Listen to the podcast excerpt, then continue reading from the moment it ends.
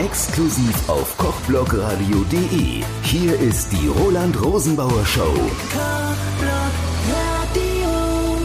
Ja, hallo, hier ist euer Roland Rosenbauer. Die Roland Rosenbauer Show ist heute aus der Kochwerkstatt der Metro in Nürnberg-Buch und bei uns geht's heute um Sterne, um Michelin-Sterne nämlich, denn die wurden heute hier übergeben, genauer gesagt die Plaketten.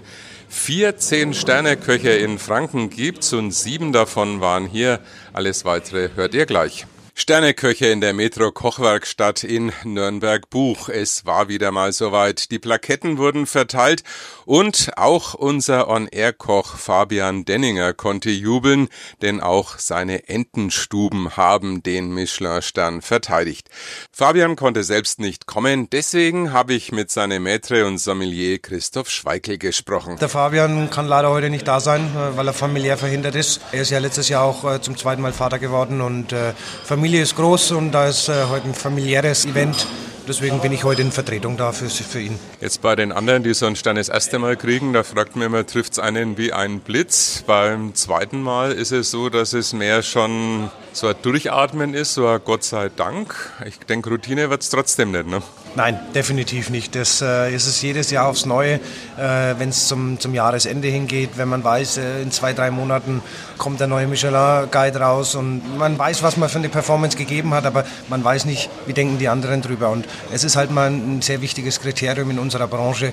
Ähm, wenn man mal einen hat, wird man auch daran gemessen. Unsere Gäste messen uns daran, wir selber messen uns daran mit unserem eigenen Anspruch und natürlich auch die Testesser von Michelin. Trotzdem muss man sagen, oder vielleicht ist das auch das Erfolgsrezept, ihr seid euch treu geblieben. Also man hat jetzt nicht so dieses Gefühl, man übertritt so eine Schwelle und ist in einer ganz elitären Welt, sondern ihr seid eigentlich für jeden da. Absolut. Das ist auch mein persönliches Credo im Service vorne, ein familiäres Verhältnis auch zu schaffen. Der Fabian schafft es wunderbar, äh, als Chef auch und als Inhaber von den Entenstuben mit seinem Team, eben uns, uns auch zu formen, uns auch zusammenzuhalten. Wir, wir, wir haben Spaß bei der Arbeit, was auch immens wichtig ist und das vermitteln wir nach draußen zu unseren Gästen natürlich mit unserem Service auch. Und da sind wir zu Recht auch stolz drauf. Ähm, wir sind klassisch angehaucht mit einer schönen modernen Struktur und das sehen unsere Gäste genauso. Was ist eigentlich so der Renner bei euren Gästen? Was wird am meisten bestellt? Unser Aushängeschild, sage ich mal so, ähm, sind unsere Entenbrüste, also unser Hauptgang Entenbrust äh, wird schon gerne bestellt. Es kommen viele Gäste auch wegen der modernen äh, Struktur, eben auch in den Vorspeisen. Die bayerische Garnele ist auch ein, ein, großer Renner bei uns und viele Gäste nehmen schon eher auch unsere Menüstruktur wahr und äh, um einfach einen schönen Querschnitt auch, auch äh, zu bekommen von, von der Kochkunst äh, von Fabian und seinem Team. Aber trotzdem gibt es aber auch immer wieder Innovationen. Ständig kommt was Neues dazu. Man muss jetzt nicht Angst haben, man kriegt immer das Gleiche. Nein, also das ist das Nächste. Wir bauen unsere Gerüste immer schön, schön äh, auf mit dem Menü, wenn was Neues da ist. Äh, wir bauen mal alte Klassiker ein, wir, wir bauen was Modernes, Neues mit ein.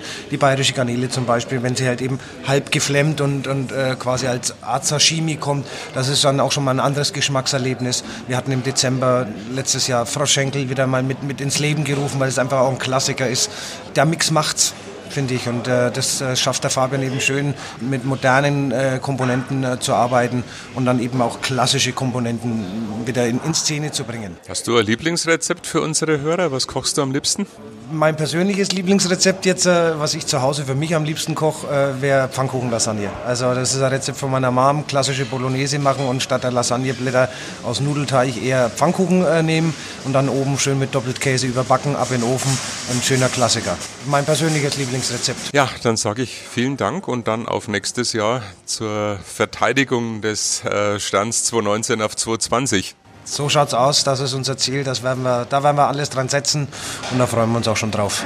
Vielen Dank.